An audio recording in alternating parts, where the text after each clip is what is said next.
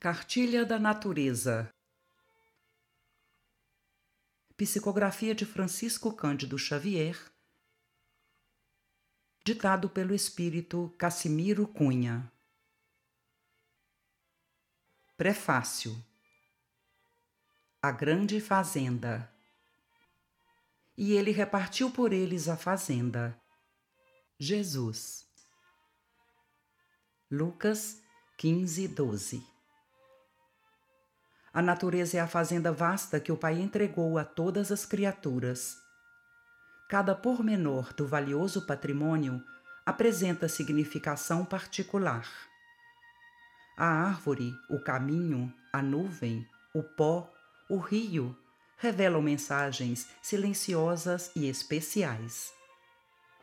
É preciso, contudo, que o homem aprenda a recolher-se para escutar as grandes vozes que lhe falam ao coração.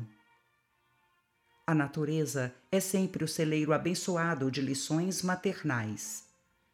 Em seus círculos de serviço, coisa alguma permanece sem propósito, sem finalidade justa.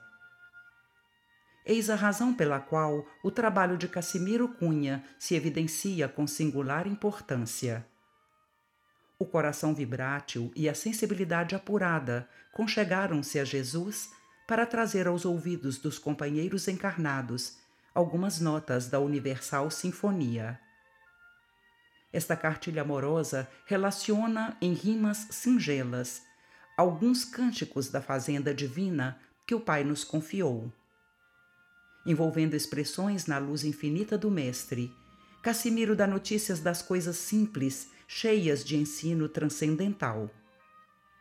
No relatório musicado de sua alma sensível, o milharal, o pântano, a árvore, o ribeiro, o malhadouro dizem alguma coisa de sua maravilhosa destinação, revelando sugestões de beleza sublime.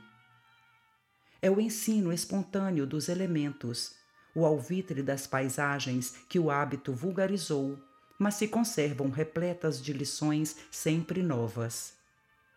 O trabalho valioso do poeta cristão dispensa comentários e considerações. Entregando-o, pois, ao leitor amigo, não temos outro objetivo senão lembrar a fazenda preciosa que se encontra em nossas mãos. A natureza é o livro de páginas vivas e eternas.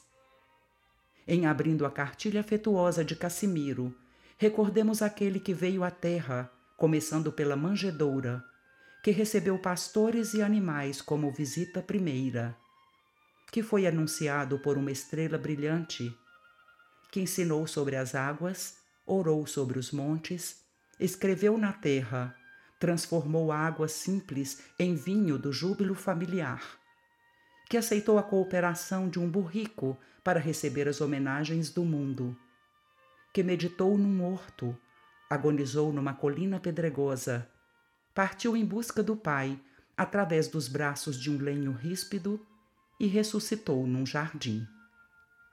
Relembremos semelhantes ensinos e recebamos a fazenda do Senhor, não como filho pródigo que lhe desbaratou os bens, mas como filhos previdentes que procuram aprender sempre, enriquecendo-se de tesouros imortais.